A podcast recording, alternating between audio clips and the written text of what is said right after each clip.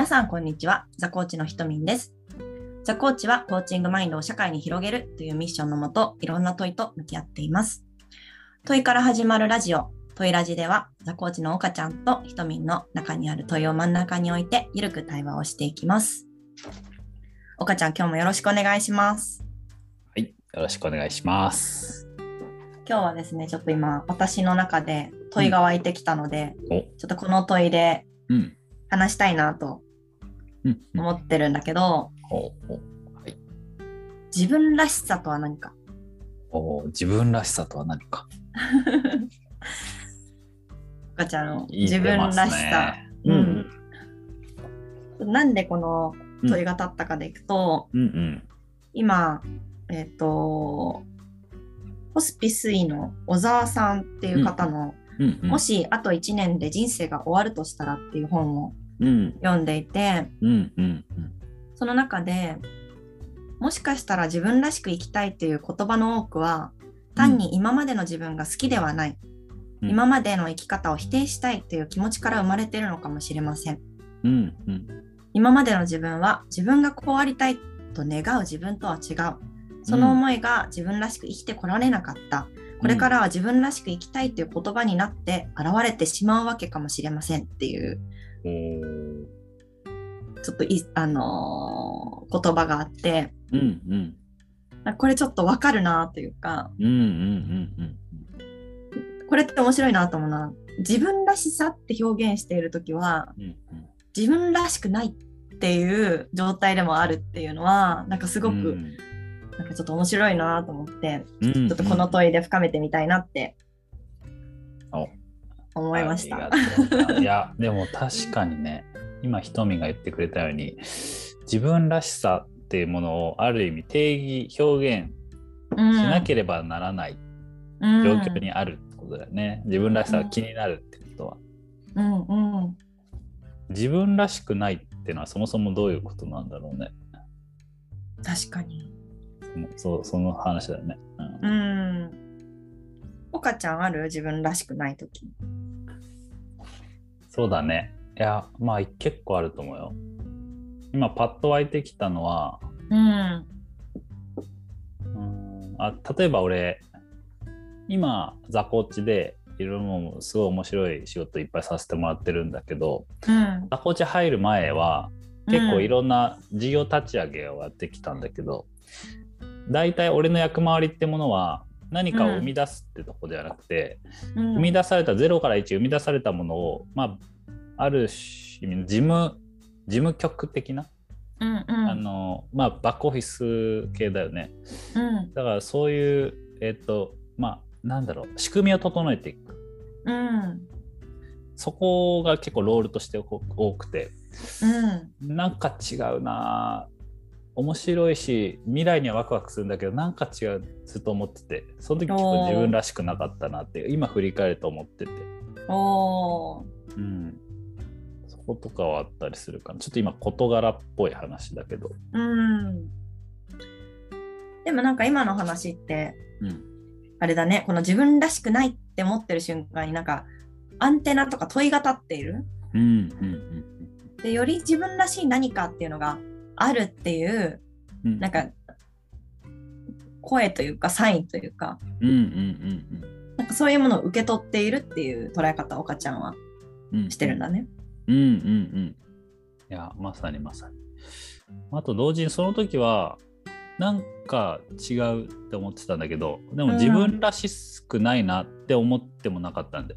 今振あると、今あ俺があそうそう今ザコーチであのーまあコーチングとは何かっていうものを深めさせてもらう深めたり、ーまああとそれをしっかりとザコーチアカデミーっていう形でカリキュラムを作っていったり講師をしたり、うん。そこも本当にあこれ自分のなんだろう天職じゃないけどめちゃくちゃヒットしてるんだよね俺の中で。うん、本当に一生やっていきたい一生やっていきたいってぐらいうん。めちゃくちゃヒットしてて、うん。今振り返るとなんかあの3年前のねうん。やった時面白かったっちゃ面白かったんだけどなんか違うって思ってた。あの違和感はこういうことかっていうか。まあ振り返るとあの時は自分らしさを発揮できてなかった。でき、うん。かつ自分らしさってのはいろんな要素で構成される気がするんだけど、うん。はできる。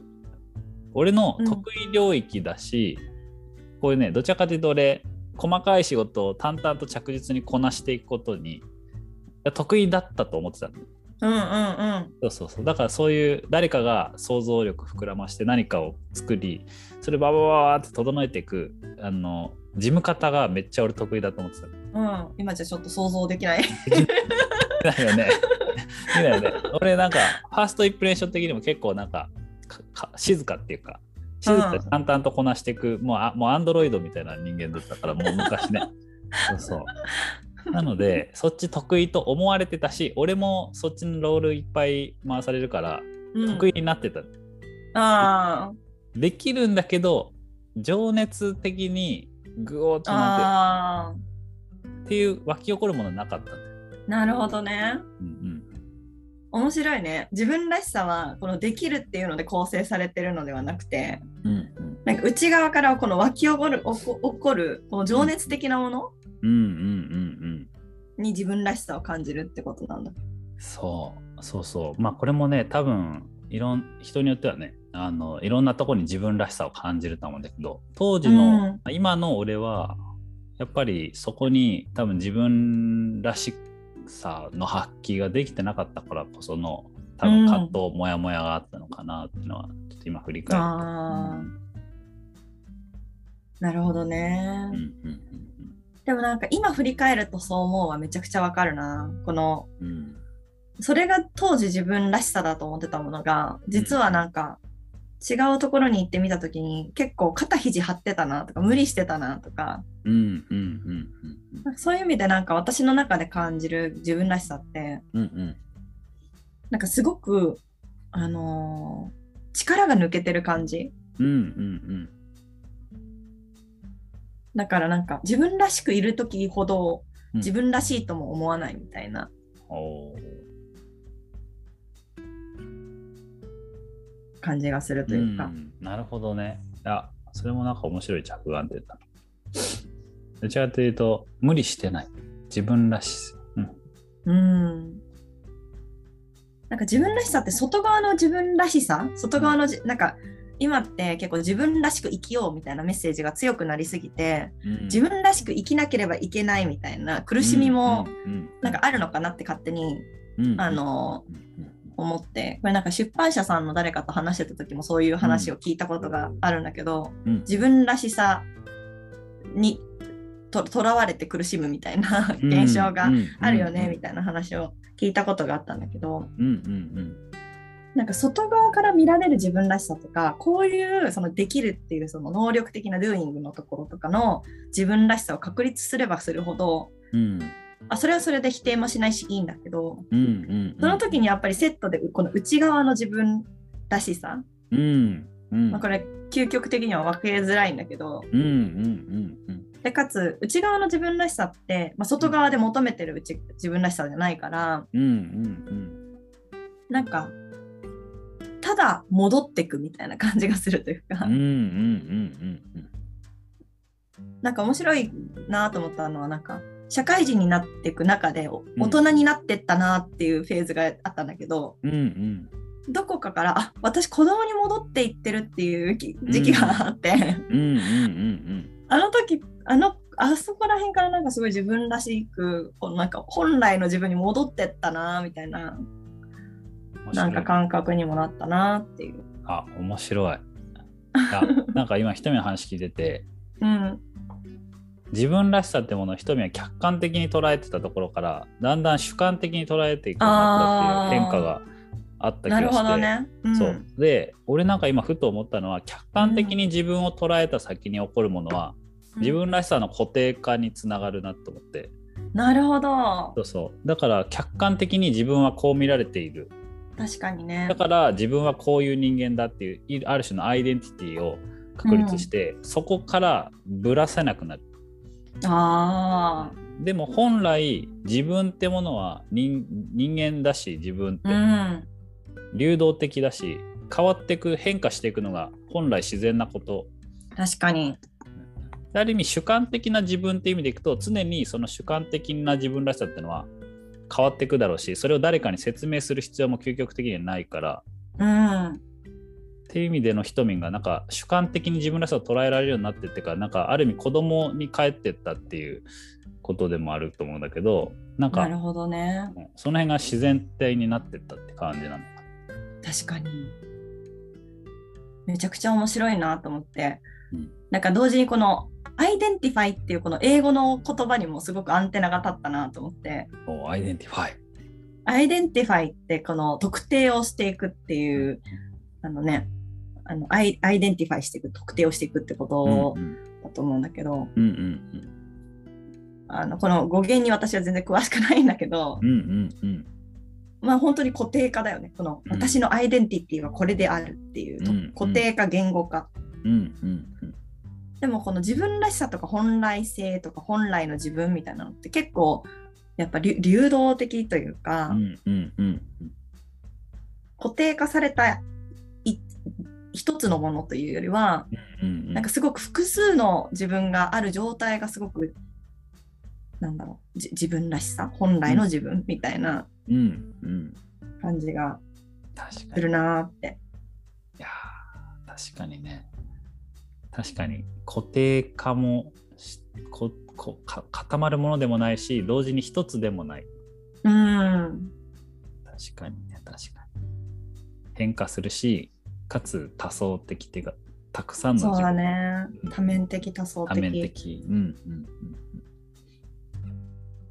そう。なんか私最近うんうん受けたセコーチングセッションの中で、うんうん。あの受けた方の時に、うんうん。あのーなんかすこれ私ツイッターでも発信したんだけど珍しく、そう。あのやっぱすごい自分の中にいろんな声がある、うん。でもその声がすごいあの対局であれば対局であるほど人に伝えられなくなるって現象があるなと思って。うんうんうん。ちょっと今いいこいいそのうん。例えというか、うんうん。その当時の当時何を対局だと思ってたかを思い出せないんだけど、なんかすごい対極な自分がいいもう例えばまあなんだろうな。たなんちょっとうまくちうん。ょっと例えが出てこないんだけど全然大丈夫、この対極な言葉が出てきた時にうん。両方言い切れなくなるんだよね。こういう気持ちもあるけどこういう気持ちもある。うん。うん。うんどっちがいいかなわからないってなるんだけどうん。うんなんかコーチングセッションの中でこの言い切るみたいなことをした時にうんうん。やっぱ言い切りたかったんだなっていう自分もいて。なるほど。でもこの対局だからその対局の気持ち全部あるっていう。うんうんうんでもそれって受け入れづらいし、うん。それってなんか自分らしさのなんか崩壊にも見えるというか、うんうんうんうん。でも結構これって人間ってこういう構造を抱えてんのかなっていう。いやーわかるな。ー いや今めっちゃわかるなと思ったのはその伝える時だよね。多分それアイデンティティが固まる時ってのは伝える時、だから伝える時に相手が理解するには分かりやすい必要があって、うんうん。その時に瞳の中で対極的な A と B を両方言った時にええどっち？結局どっち？でその人間ってやっぱり相手に理解してもらいたいのが確かにね。なんか差がかなと思ってて。ああそう。でその瞬間多分瞳の中で主観的に2人いるな対局で思っててそこで納得できたものが理解されないってなると急にパラって変わって視点が客観的に自分らしさを捉えるようになってーなるほど、これはね。分かりやく。すく、うん、そうそう。そういう客観的な罠に入っていく。確かに。それめちゃくちゃ面白いね。この、そういう意味ではその内側で自分が感じてる自分らしさっていうのと、うん相手に理解してもらえるためにある種ワンメッセージで自分らしさを伝えていくみたいな、うんうんうんうん。まあそこはまあアイデンティティ identify、アイデンうんあのねアイデンティティ identify みたいなこの特定していく自分をうん。自分を、まあ、ある種確率的に見せていく、うんうん。まあ、それで受け取ってもらえる状態になんかしていくみたいな。うん。いや、本当にここなんかすごい注目したいなと思ったのは、なんで人は相手に理解されないとあたかもなんか見失っていくんだろうっていうか。おお。そうだからほ だから一人の中で2つあって対局にあって理解されないってなった時にいやでも2つある。で理解されてないだけで2つあるんだけどなどう理解したどう伝えたら理解されるだろうっていうそういう発想になるっていうよりは多分多くの人は理解されないってなった時にあれ？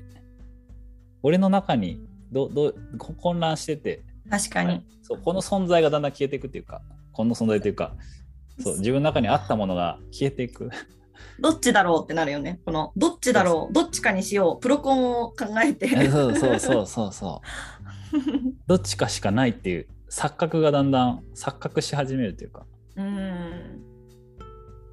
いや俺これ面接でよく起きると思うんだよねちょっと話へそれえ、うんうん、面白いね。就活も転職もそうだけどうん。私はこうしたい。私は未来をこうしていきたい。だからうん。こんなことやりたい。しかも自分が過去こんなことが体験しちゃってこうしたくてだから御社にこうしたいみたいな。その時に人事の人が「え何言ってるか分かんないです」って言われたらもう一気に「あれ？俺何したいんだっけ? 」いや俺就活生も転職した人みんな起きてると思ってこれ。あ本来自分のことは自分が一番よく分かってるのに他者から理解されないと一気に自分の中にあるものがあ。ないかのようになるっていうか確かに。確かに。それでなんかどんどん作れば作るほど、自分の内側じゃない、外側の何かねそ、うそうそう面白いね。そうそれなんでなくなっちゃうんだろうなーっていうかうーん、確かに。あるはずなのにあるはずのものがなくなっているなんかそういう意味では、この自分らしさっていうのは伝える手段としての言葉になっているってことなのかな。このうん。自分の表現、外側への表現、表出の仕方、うんうんうん。あの相手に私はこういう自分らしさだよっていうのをある種うん伝えるためのもの。うんうんうんうんで、まあ、コーチング界隈でよく使われてるこの本来性とかって言葉ってもうちょっとなんかあの伝えるって文脈はあんまりないというかうんうんうんうん。ただあるみたいな感じだから、うん。うん。このね、自分らしさっていうのと本来性っていうのはなんかうん。分けて考えた方がいいのかもしれないよね。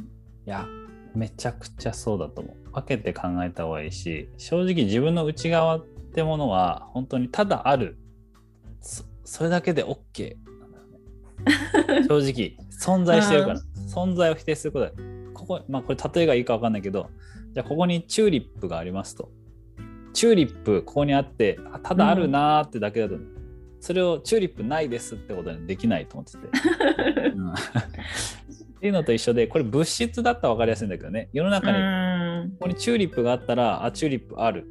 これないものにできないと思うんだけど、うん。内的な心のものってのは無形だからないものとしたら本当にないものになんかできちゃうっていうかあーそこがまた難しくさせてるところなんだろうなと思うんだけどでも相手から理解されようがされまいされされまいがうん自分の中にあるものがあるんだってことに気づくだけでだいぶ変わると思うんだよね。うん確かに。そうそう。っていう意味ではなんか一人のさっき言った自分らしさとは何かを伝えるってことと本来性自分自身が自分自身の中にこういうものあるなっていうのに気づくこれはまあ分けた方がうんいいと思うんだよね。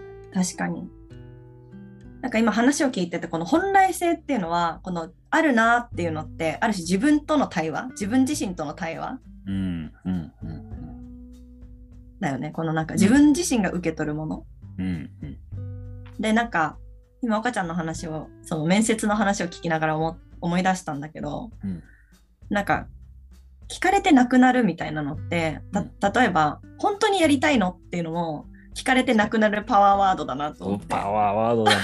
本当に。怖い。本当にやりたいの？それでいいの？とかなんかうん。そういうねこの小さくあった目があのあたかも。いや小さすぎたので恐縮でした。失礼します。って閉じていくみたいな。あのえそうそうさらに言うと面接官も多分あのあるとは思ってるんだけど覚悟感を試すために本当なの、って聞くと思うんだけどうん。言われた側は あないのないと思われてる。ない本当はないのかも。てか弱すぎたかもっていう。うん。そういう現象ある。そうだね。そうだね。なんかこの自分らしさっていうところで、この自分らしさっていうところとか、この表現してつながる、うん。表現して理解されるっていうところになんか置いていくと、本当の意味での自分の、まあザコーチだとリソースとかって言うけど、うんうんなんか自分らしさの発揮というか、まあ、うん本来の自分の、まあ、力みたいなものを発揮するっていうところには、うんうん。なんか実は生きづらいというか、うん。なんかこの本当にそうなの？とか、まあ、そういうそういういろんなパワーワードで消されてった言葉のこの多面な多面的な自分こそが、うん。まあ、唯一無二の自分のねなんかあり方でありうん。なんかそれこそがねそのなんかち本当は力になるもの。うん。うんうん。だったりするのかなっていう。いや本当に思う。いや本当に。あとねちょっと話それるようなされないようなだけどちょっと湧いてきたこと言ってもいいでしょうか、うんうん、お願いします。いやこれ自分らしさっていう言葉も結構取り扱い注意なパワーワードだなってちょっと思ってきて。自分らしさとは何かっていう問いは同時に自分らしさとは何か A であるっていうシンプルな答えを欲したくなるのは人間だからある意味これもなんかさっきから出てる客観的に自分らしさっていうのを固着固定化しちゃう現象にうん。つながりやすい問いでも本来自分ってものはそもそももしかするともしかするとってそういう流動的なものだろうし日々刻々と変わったり、矛盾をかなりはらむ矛盾をはらむものだなと思うんだけどうん。だから自分ですらも自分らしさとは何かっていうのを捉えられるの結構難しいっていう自分とは何かっていうもののあ自分自分っていう存在そのものの複雑性を理解せずに自分らしさとは何かっていう問いを向けてしまうとなんか難しいなるほどね。よくわかんなくなってだからそんぐらいなら自分らしさとは何かっていう言葉自体をない方がもしかすると自分らしくあれるかもしれない。なるほどね。逆に言うとさ、この、まあ、とはいえに人は、そのね、自分とは何者かとか、自分らしさとはとかって、まあ、うん問いたくなるのが、うん問いたくなるものかなとも思うんだけど、確かに。どういう問いだと、そこの本質的なものとつながれるんだろうね？いやー本当にね確かに今のあなたにとって自分らしさちょっと今適当に自分が言ってたいや。俺ここじ今っていうのが大事なのかなと思って。あだから自分らしさっていうのはかなりダイナミックなもの。あ、うん。躍動感があってダイナミックで日々刻々と変わる生命体そのもの、だから今の今のチューリップはこんぐらい咲いてる。チュチューリップ 俺別にチューリップ好きじゃないよ。ちなみにチューリップ好きなわけじゃないけどさっきからチューリップのチューリップ好きでもいいんだよあの今の今日のチューリップはこんぐらい咲きうんうん。でも1ヶ月後のチューリップはもしかするとわかんない。めっちゃ咲いてるか枯れてるかもしれない。うんうん。うん。っていうのは普通じゃん自然界うんうん。なのになぜか自分ってものは今日も明日も明後日も同じものだと思ってる。だから今の自分らしさってうなんだ、ん ?1 ヶ月後の自分らしさはまたその瞬間の今の自分らしさなんだ今この瞬間を捉えるっていうのがまあ分かりやすいのか確かに。確かにね。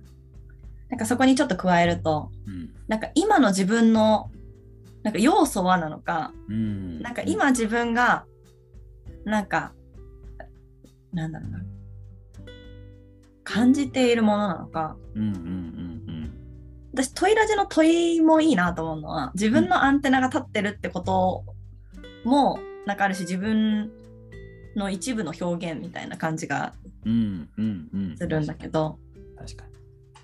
なんかそういう自分の要素分解じゃないけど 自分の要素の、自分の中にあるなんかいろんな自分の要素をうん。うん。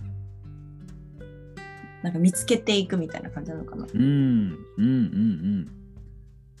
確かにね。でもそれは本当そうかもしれないし、確かにね。あとはこれ多分やっていくとっていうか、そこに意識を向けていくと、なんかか不変なものももしかしたらあるかもしれないね。うん。うんうんうん。もしかするとね。もちろん基本変化するっていうのは前提だと思ってて、うん。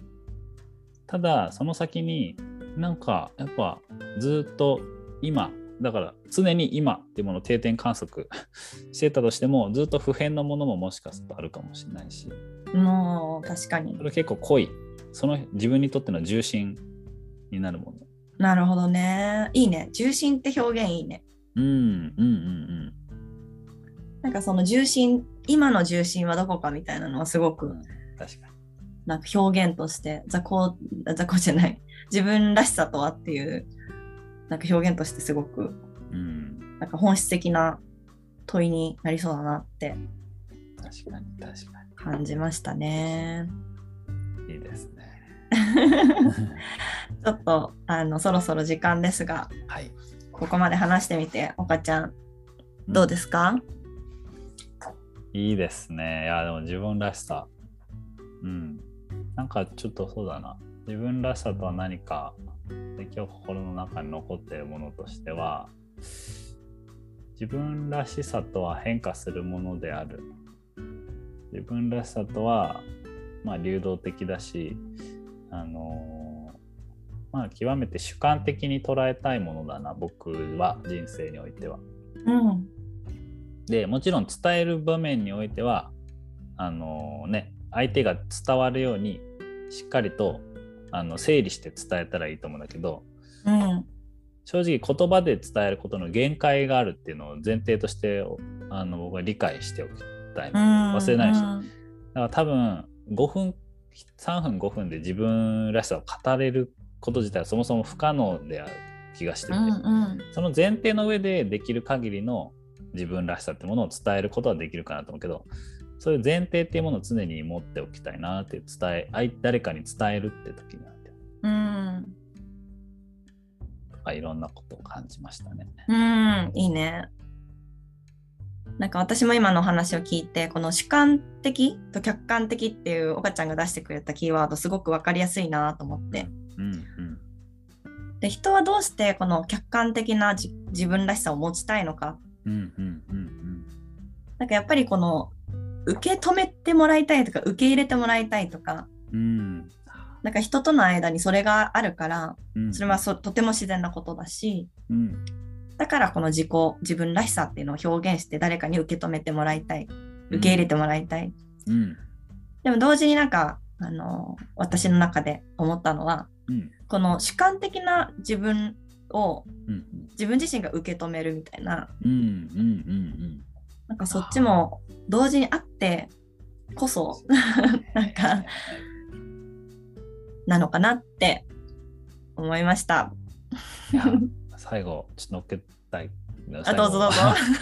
いや最後の主観的に捉える自分らしさを受け止めるってめちゃくちゃ大事だなって思った。うん。あるものをただあるとうん。認めるっていうかあるものをただあると気づく、うん、自分が気づいてあげないと誰も気づいてくれるわけないそうだね。認めてくれるわけないだからあるものあると認められるのは自分だけなねそうだね。確かに。やっぱ自分のね、自分の主観を受け止める。大切ですな。